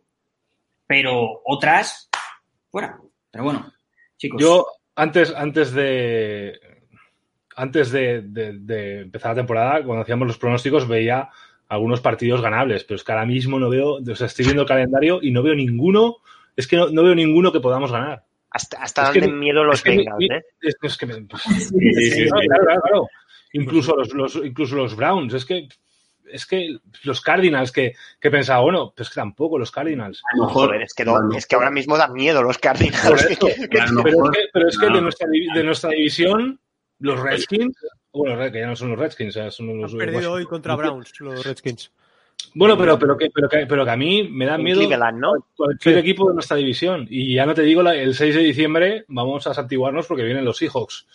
Y eso va a ser... eh, No, no, vamos, vamos a Seattle, que aún. ah, vamos a Seattle, pues yo creo que no volveremos, ya nos quedamos a, lo mejor, a lo mejor necesitamos una, una temporada tan, tan, tan, tan desastrosa para de repente, pues, Otra. bueno, eh, a lo mejor necesitamos eso, ne- necesitamos una temporada desastrosa de narices para, para realmente eh, renacer, por así decirlo, de, pero realmente renacer, porque anteriormente, cuando vino Jettelman, seguíamos teniendo Eli, seguíamos teniendo muchas cosas de Riz, eh, teníamos, seguíamos teniendo muchos contratos de Riz, muy malos y tal. A lo mejor es necesario, que yo espero que no, porque si no es estar de aquí a diciembre cada domingo diciendo la madre que me parió, la madre que me parió. Pero Bueno, la solución está clara, vamos a hacer tanking, como los Dolphins. el año pasado. Como la NBA, ¿no? Vamos a hacer tanking como... For Jesus. Por, Jesus Lawrence.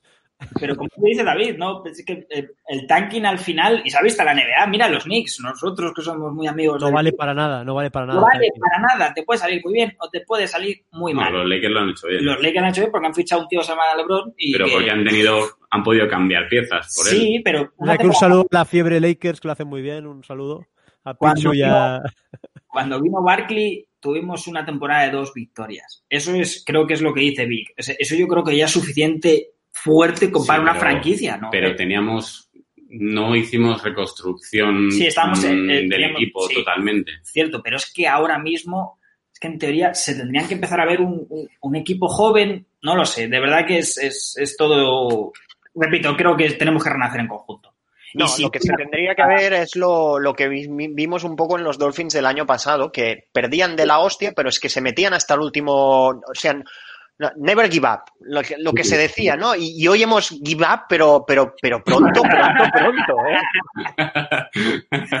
Sí, sí, sí, pero en conjunto, vamos a repetir, era un equipo. No Sí, sí, sí, sí, sí, sí, sí, todos, todos. Claro, pues eso es lo que pido, vamos, lo que pedimos todos. Eh, por eso que, pues eh, la pregunta de Rubén, pues eh, no lo sabemos. Eh, esperemos que sí, pero creo No que tiene pinta. la, el- pero creo que el, digamos que el placebo de final de temporada de, bueno, a lo mejor el año que viene si metemos una punta aquí en la línea y un tal, no va a valer. Creo que el estirar el ciclo a temporada y ver a ver si el equipo funciona, ¿no? Creo que se va a Por tener cierto, eh, Marcus Golden juega a los Giants porque yo hace tres partidos que no lo veo jugando. No sé, es un chico que hizo 10 sacks el año pasado, pero No. este año Lorenzo Carter está pasando por la izquierda. A ver, pasando por la izquierda, no estoy diciendo que que haga una gran temporada, sino con- por galones en el equipo que pedíamos. Vale que no estamos pagando mucho dinero por Marcus Golden, pero no está desaparecido este chico. Por ahí van los tiros, yo creo. No ha conseguido el contrato que quería y pues no está motivado o lo que sea. Y, y como encima no ganamos, pues Yo os digo que el si 0-5-0-6 y ese rumor que había de Golden Tate por una tercera, Ah, que yo- se convierte en varias. Que quiere decir que hay varios jugadores Sí, sí. que también, pues venga, pues yo fui- venga, eh, Marcus Golden de repente te dice, no, pues una cuarta, pues para adelante, una cuarta por más. Bueno, ha firmado un año, ¿no, Vico? Marcus Golden. Sí, bueno, Sí, pero, pero bueno. Alguien necesita, alguien necesita un par raser, bueno, por una cuarta o una quinta, pues para adelante. Golden Tate, tercera, para adelante. Eh, quiero decir, esto es así, o sea, Sí, sí, te lo digo yo, Ingram, una segunda, pa'lante. Porque, no, porque son jugadores que ya han entrado en una dinámica tóxica en nuestro equipo y es muy difícil sacarlos de ahí. Y ya está. Y Los sí. Niners querían a Engram en esta offseason. Estuvieron ofreciendo cositas. es verdad que sí que salió. Sí, y que, que luego nos hubiese jugado hoy, nos hubiese follado como si no hubiese un mañana, pero La ley de al ley. final es lo que hay. Pero entonces, ¿a quién se la pasamos? Si no tenemos receptores casi. Sí, sí, no, ya, claro, pero Igual, que ha hecho una Sí, recepción pero de locos. madre. De, De locos. locos, vamos. El ¿quién? ¿Perdona? TJ Boar. Ah, Una así Que ha cogido así el tío, digo, de Madden digo, total. digo, de puta madre. Luego se le cae a Slayton. Leito, madre mía, qué dos partidos lleva. De verdad. No sé, yo creo que es un poco todo. Yo creo que al final hasta los buenos, eh, cuando entramos Se en una- contagia, se contagia el equipo. Entonces, bueno, pues en grande, en gran resumen, yo creo que es eso. Si salimos, salimos todos del pozo y si no, pues paciencia, chicos. Y si sois fan, pues aquí estaremos todos. Y si no, pues ahí está la puerta. Lo siento mucho. Bueno, esta, esta semana en la web supongo que vamos a sacar artículos bastante eh, críticos con el equipo. O sea que la, somos de Nueva York también, eh, consumimos prensa que es bastante, bastante exigente con el equipo, a veces tóxica también, cabe decir. Yo creo que a Judge, Judge no le va a ayudar mucho la prensa de Nueva York si los siguientes partidos seguimos perdiendo. Seguramente le, le van a meter mucha caña. Eh, sí, así es. Esta Y semana nada. seguro. Pues nada, ahora os dejamos con el enemigo en casa, con nuestro invitado de lujo y nada, el enemigo en casa.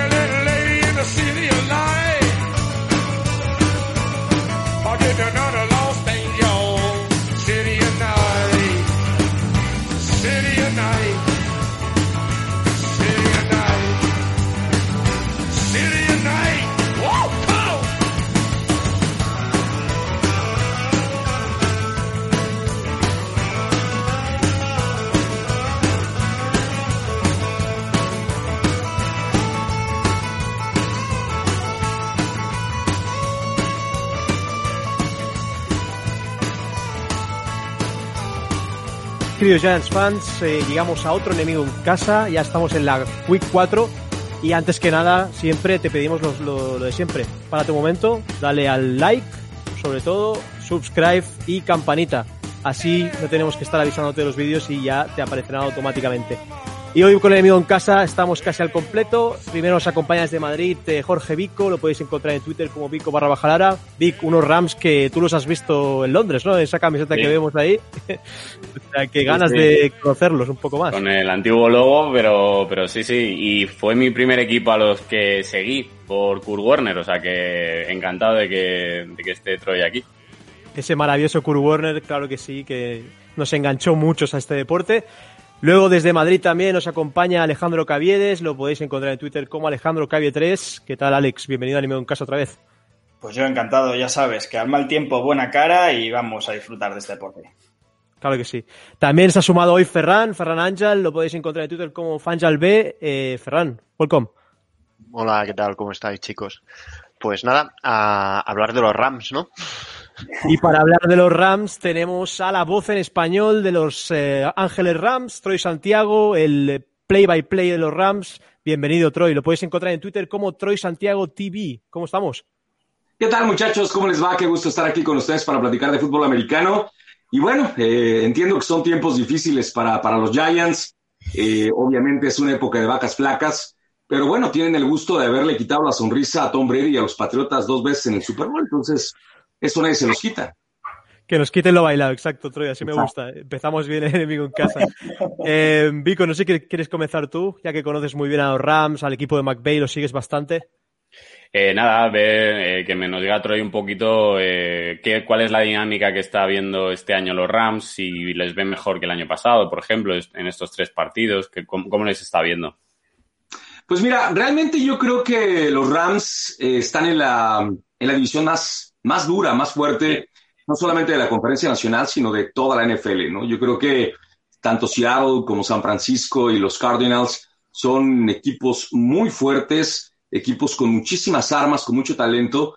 Y los Rams, eh, bueno, pues a pesar de que el año pasado no calificaron a la postemporada, tuvieron una marca de 9 y 7, y realmente ahora con la diferencia de clasificación a, a playoffs en esta campaña que se ha hecho, pues el año pasado hubieran calificado, ¿no? O sea, increíble que eh, los Eagles hayan pasado, tenían el mismo, el mismo récord, pero bueno, ellos quedaron como, como punteros de la, de la, del este de la, de la Conferencia Nacional y avanzaron, ¿no? Y es un equipo que realmente dejó mucho que desear el año pasado y los Rams tuvieron tropiezos importantes.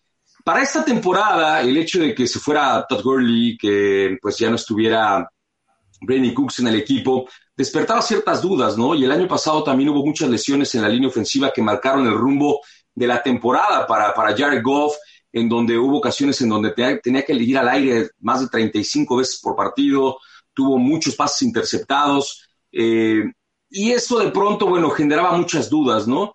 A la defensiva también por ahí, bueno, pues Aaron Donald eh, de pronto era eh, un hombre solitario porque no lo respaldaba, ¿no? Sobre todo en la carrera.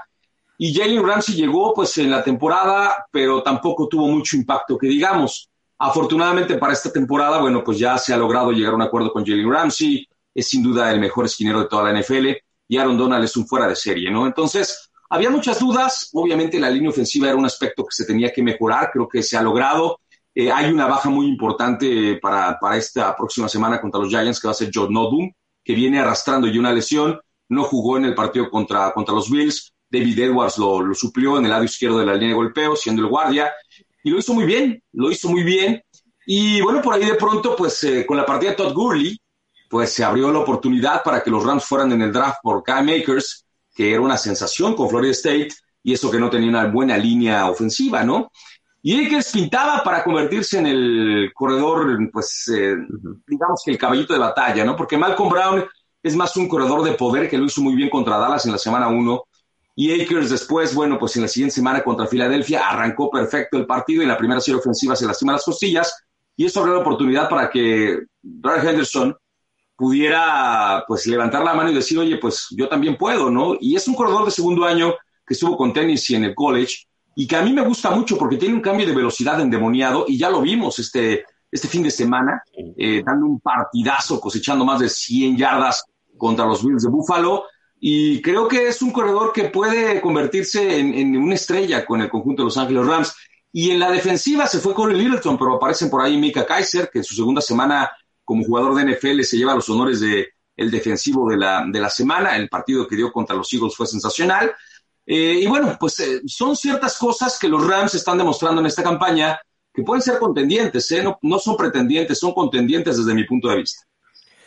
Luego, Troy, para que te conozcamos un poco más, eh, cuéntanos cómo llegaste a ser la voz de los Rams en español. Sabemos que también narras la UFC. Yo he visto alguna pelea y he escuchado tus comentarios. La verdad es que lo haces fantásticamente bien también.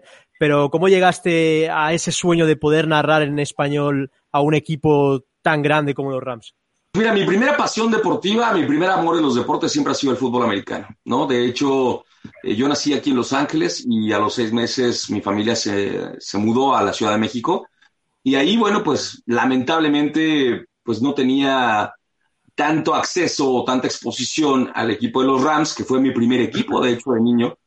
Eh, pero bueno, en México los equipos populares eran los Cowboys, los Steelers, eh, de pronto una, hubo una época muy, muy importante recientemente de los Patriotas.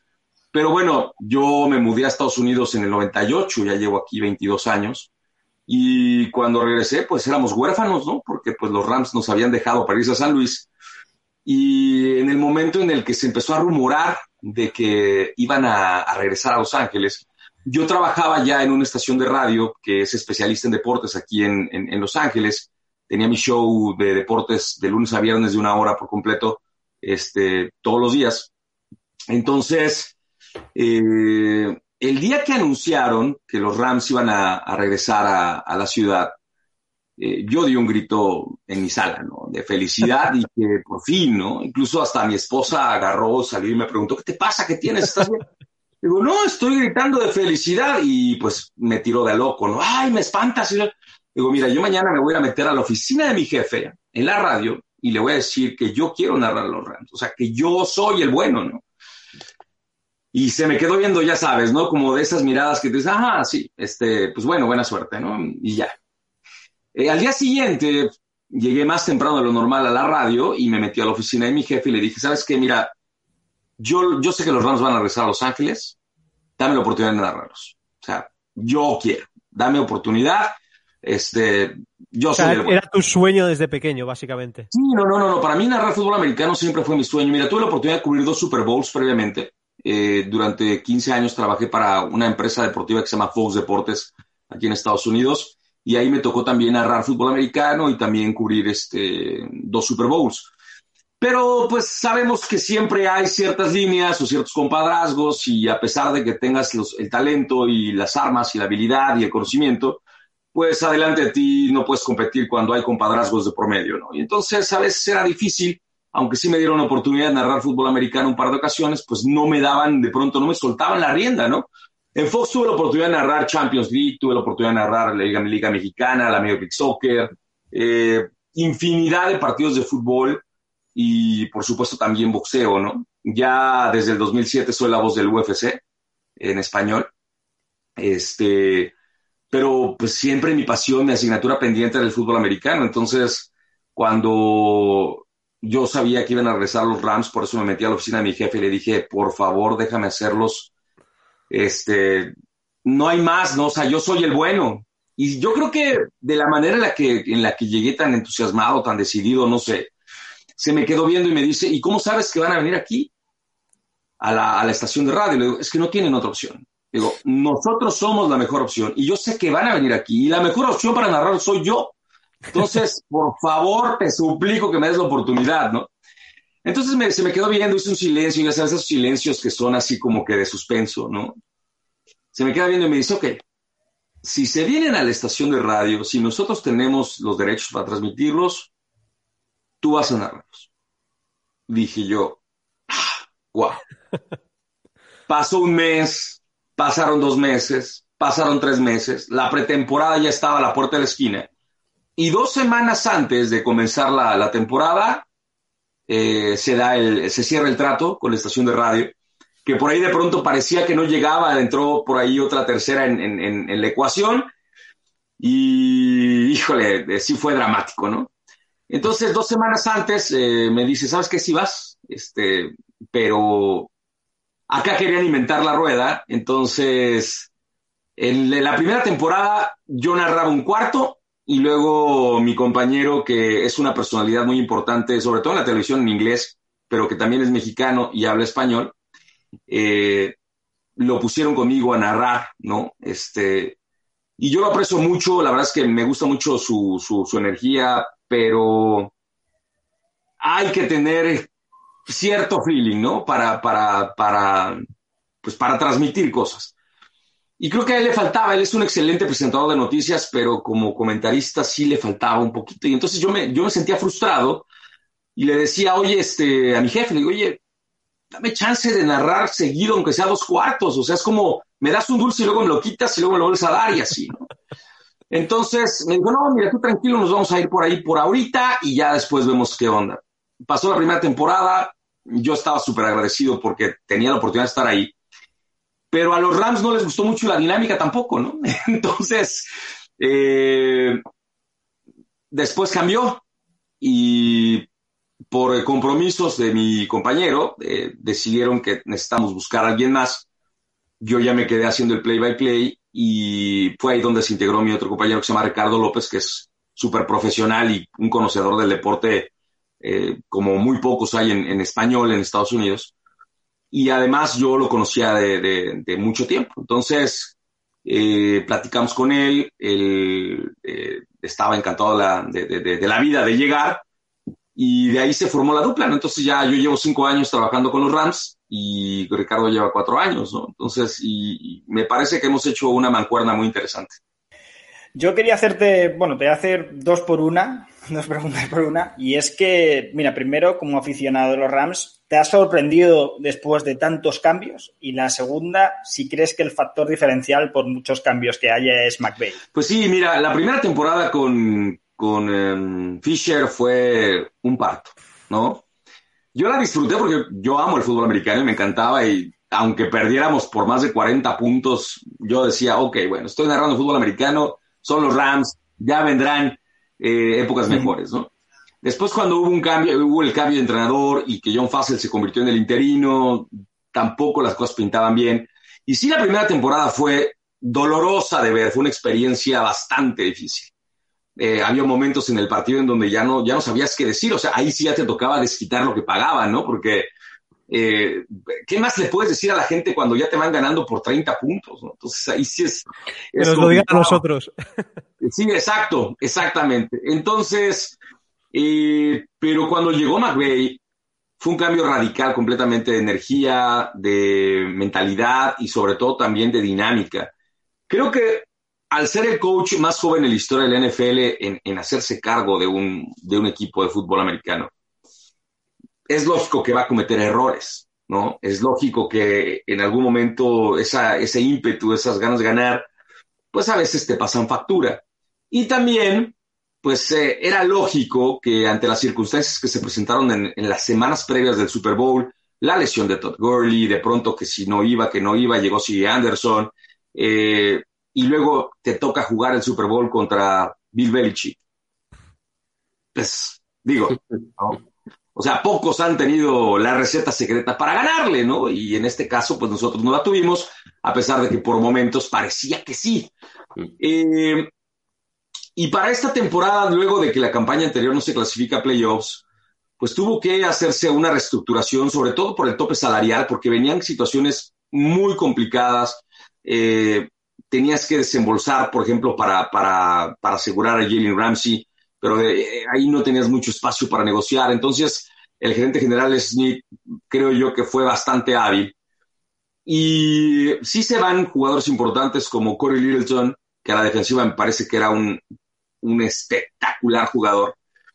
Pero los Rams se han preocupado porque vengan talentos nuevos debajo de, o sea, que puedas eh, cerrar esos huecos que en un momento determinado puedan presentarse.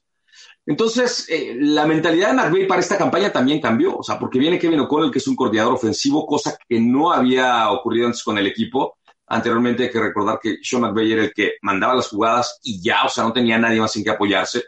Eh, Matt LeFleur no era coordinador ofensivo, o sea, él era encargado de los corebacks y ya. Pero eh, ahora con el hecho de que pueda compartir esa responsabilidad, a pesar de que él de pronto tenga injerencia en el equipo, pues el plan de juego ya es un poquito más abierto, ¿no? Entonces, yo creo que todavía tiene mucho, mucho para ofrecer McVeigh y el crecimiento de él como, como entrenador eh, va a estar en una evolución constante, ¿no? Entonces, eh, a mí me da mucha esperanza, me da mucha, mucha esperanza. Totalmente, la verdad que tenéis un entrenador top. Dale, Ferran. Uh, sí, yo también te voy a hacer un 2 por 1 sí, ya que estamos. Uh, por, una, por un lado, me gustaría preguntarte cómo ves la apuesta en Goff, en el sentido apuesta porque el, lo que está comprometido salarialmente es muy, muy importante en él.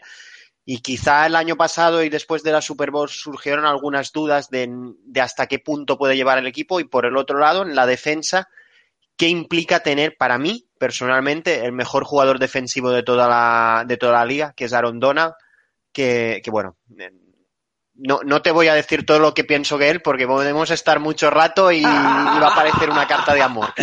Mira, eh, yo creo que Jared Goff tuvo una temporada muy difícil la campaña anterior porque se le empezaron a caer los soldados en la trinchera, ¿no? O sea, de pronto se te lastima el guardia izquierdo, de pronto el centro que iba a ser Ryan Allen no resulta ser lo que se esperaba con la salida de Sullivan. Eh, del lado derecho, Rob Havenstein, a pesar de que la temporada previa había tenido un, desempeño sensacional, porque hay que recordar que la línea ofensiva de los Rams en la campaña del Super Bowl fue considerada la mejor línea ofensiva de toda la liga, por encima de Dallas, por encima de los Patriotas, o sea, tenían un desempeño impresionante. Pero para la siguiente temporada se ve el centro Sullivan, eh, Brian Allen no da el ancho eh, y de pronto por ahí del lado derecho de la línea también se te empieza a caer eh, el proyecto. Vienen lesiones como de Brandy Cooks, por ahí de pronto Cooper Cup tuvo altibajos en la campaña. Entonces, y eso súmale también que la rodilla de Todd Gurley pues ya no volvió a ser la misma. Pues es una serie de factores que obligan que cuando no puedes establecer el play action, que no hay jugadas de engaño, pues entonces la ofensiva no tiene profundidad. Y a pesar de que quieras ganar los partidos, pues no puedes si no tienes un balance entre el ataque terrestre y el ataque aéreo. Y en ese sentido, bueno, pues llegaba un momento en el que los Rams desaparecía el ataque terrestre y empezaban a lanzar como desquiciados. O sea, en un momento uno decía, ¿y qué más? ¿No? O sea, desaparecieron las jugadas de engaño, los jet sweeps, los pases cortos, eh, te limitabas demasiado. Y entonces, en el momento de que Goff era presionado porque se colapsaba la bolsa de protección, pues también eso reflejaba sus números. Sí fue una campaña difícil, fue una campaña complicada, pero eh, no todo fue culpa de Jared Goff. De todas formas, para esta temporada, para esta temporada, creo yo que las cosas han cambiado y lo hemos visto en los primeros dos partidos. A ver, entiendo que no hubo pretemporada, entiendo que de pronto Dallas llegó un poquito oxidado, entiendo que Filadelfia también era un hospital, pero, por ejemplo, contra la Filadelfia, la batalla de la trinchera la ganaron los Eagles, porque pudieron controlar a Aaron Donald y a, a Leonard Floyd y a Samson Ebukam. O sea, la batalla de la trinchera la ganaron los Eagles. Los Rams ganaron ese partido por un dominio sensacional de la ofensiva. Y Jared increíble. O sea, Tyler Hippie consiguió tres pases de anotación en una sola tarde. Él estuvo sensacional.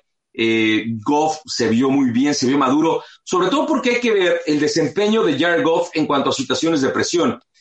Si se han dado cuenta en estos partidos, tanto con Dallas como contra Filadelfia y también contra los Bills, ha habido ocasiones en donde Jared Goff lo llegan a presionar y en lugar de volverse loco, decide o picar la bola en el piso, picar el balón, lanzarla a una zona en donde no va a comprometer la posición y el ovoide, y además también toma decisiones muy inteligentes, o sea, ya no solamente se queda con el primer, eh, con la, con la primera opción con la que está dibujada una jugada, sino que de pronto tiene la oportunidad de leer lo que está ocurriendo en el terreno de juego y toma decisiones más interesantes, ¿no? O sea, hay un pase con Cooper Cup en este partido contra los Bills en donde no era el, receptor eh, primario, y termina conectando con él una jugada que le dé el primero y diez y mantiene eh, con, con, vida el, la, la, ofensiva de los, de los Rams. Hace buenas Entonces, lecturas, ¿no, Troy? Hace muy buenas exactamente, lecturas. está haciendo muy buenas lecturas.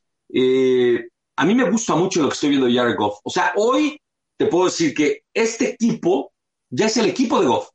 Porque en la campaña del Super Bowl, en la campaña después del Super Bowl, toda la gente decía, no, es que es McVay el que toma las decisiones este, y Goff solamente ejecuta, como si fuera un muñeco de ventríloco. Y realmente, pues eso, eso no está pasando, ¿no?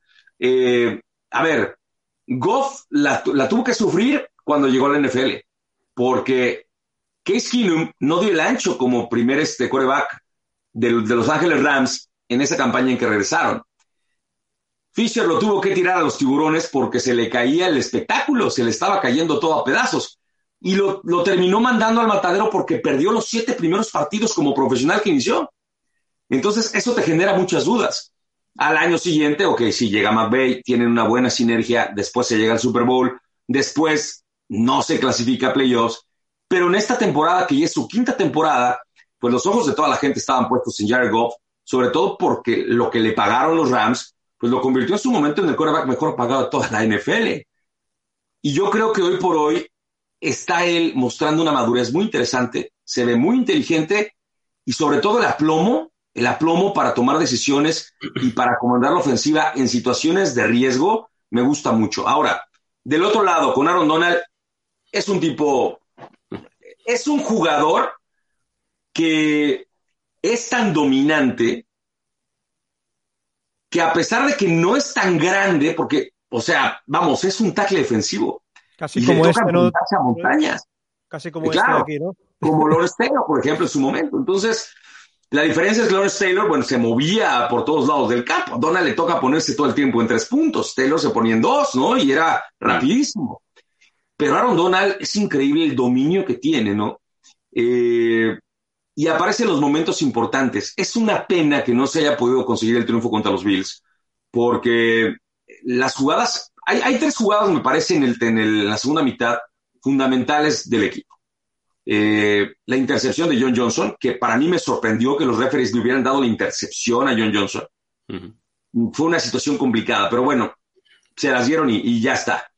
Pero luego vienen dos capturas de Aaron Donald con un dominio tremendo para una pérdida de, de yardaje que en donde hasta Josh Allen hace su berrinche.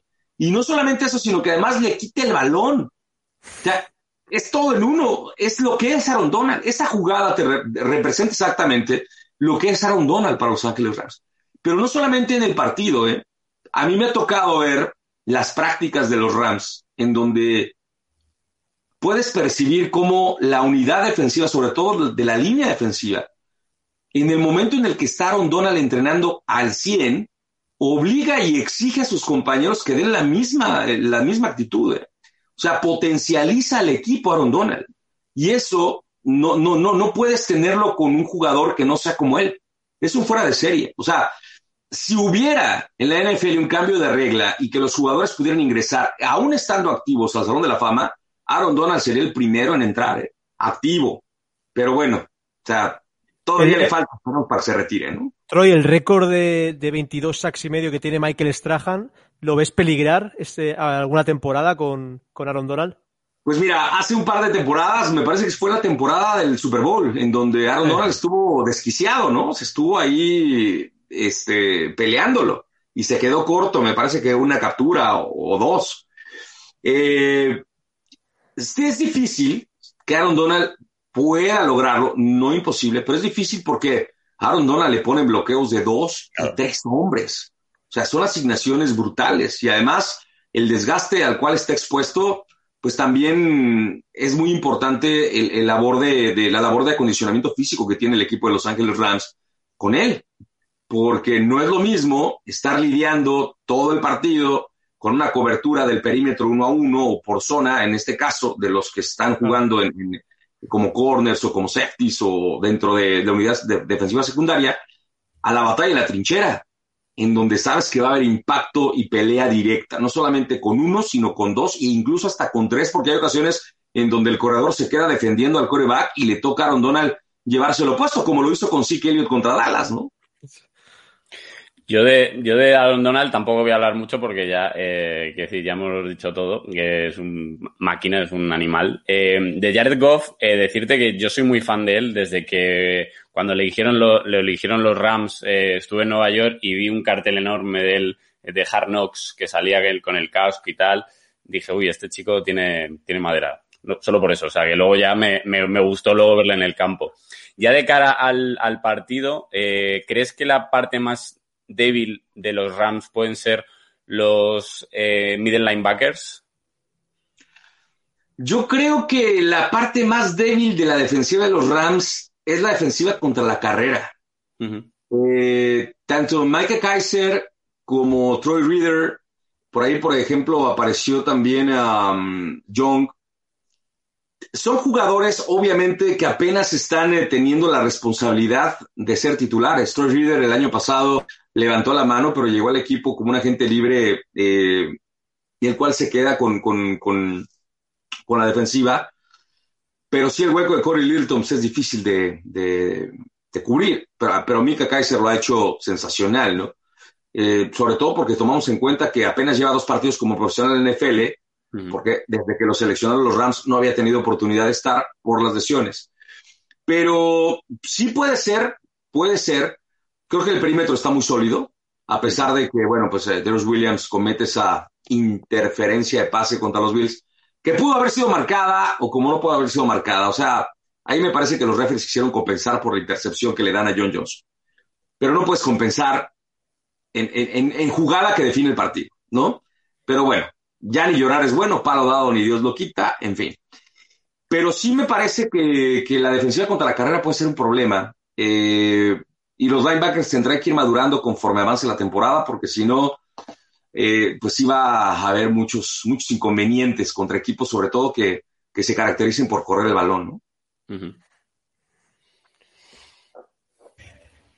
eh, hablando de Giants un poquito, que no está muy bien la cosa, eh, ¿cuál crees que es el factor clave para el partido? Sabiendo que no está seco, ni dices que uno de los puntos débiles es la carrera, ¿Qué dirías más con las dudas que nos está presentando Daniel en general? ¿Cuál crees tú como fan de Rams? Eh, pues mira, lo de Shocon Bradley fue, yo creo que ahí en ese, yo creo que cuando ocurrió, todos los corazones de los aficionados de los Giants se rompieron de mil cachitos. Porque si había una posibilidad de que los Giants pudieran competir en la división más mediocre que existe en la NFL, porque hay que decirlo como es. O sea, la sí. división del este de la Conferencia Nacional está integrada por puro equipo mediocre. We are O sea. Washington, los Cowboys, eh, Filadelfia, los Giants, hay que decirlo como es, o sea, los últimos, los últimos años de esta división han sido muy malitos. Tienen la suerte de que compiten entre puro malo, con todo respeto, ¿no? Sí, sí, sí. O sea, con todo respeto. Pero, híjole, es que sí, Bueno, Troy, recuerda que es la única división con cuatro campeones de Super Bowl, ¿eh? Sí, sí, en los 90 y principios del 2000. Y bueno, y hace tres años los Eagles, pero además llegaron con Nick Foles, que también pues, fue una historia de Cenicienta, ¿no?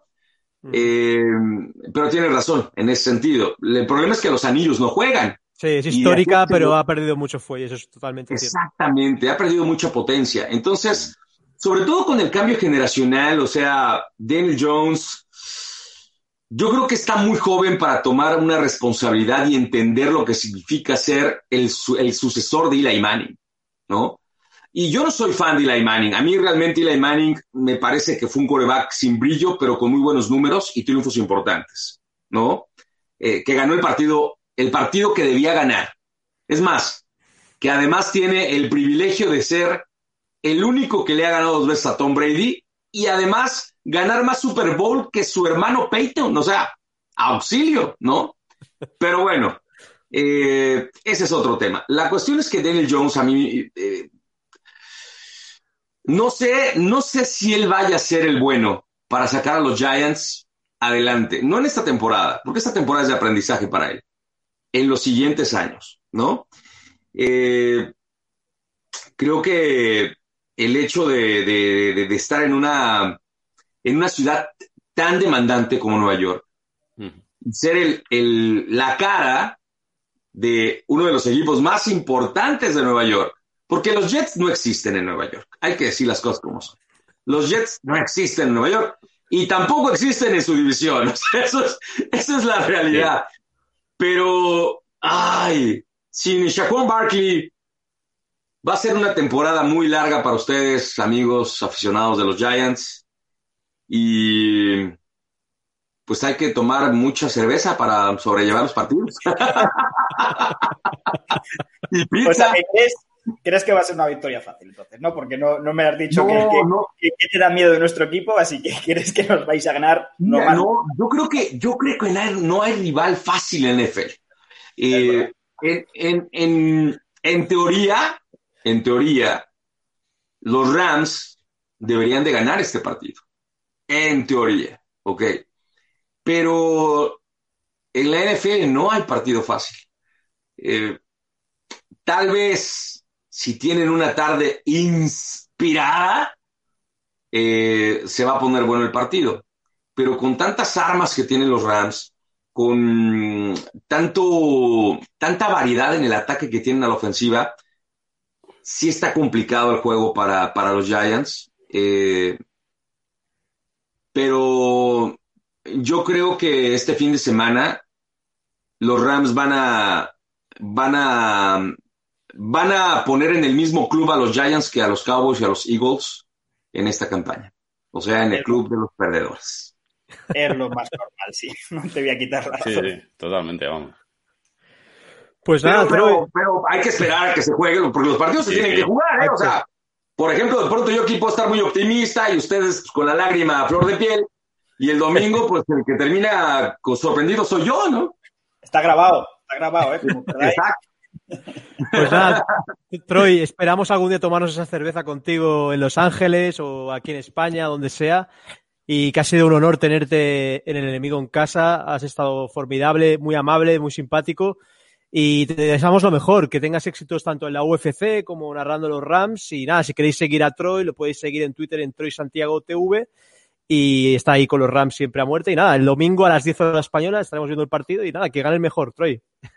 Así es, es correcto. Y la verdad que me da mucho gusto tener este contacto con ustedes. Eh, a veces, cuando las cosas no están tan bien como en este año para todos nosotros 2020, Mm. los deportes son esa parte que nos da la alegría que necesitábamos, ¿no? El esparcimiento que nos hacía falta para para distraernos un poquito de esta realidad que, que ha sido brutal para muchos de nosotros. Y bueno, pues eh, yo solamente espero que sea un buen partido. Eh, les deseo toda la suerte. A ver, la división este está para cualquiera.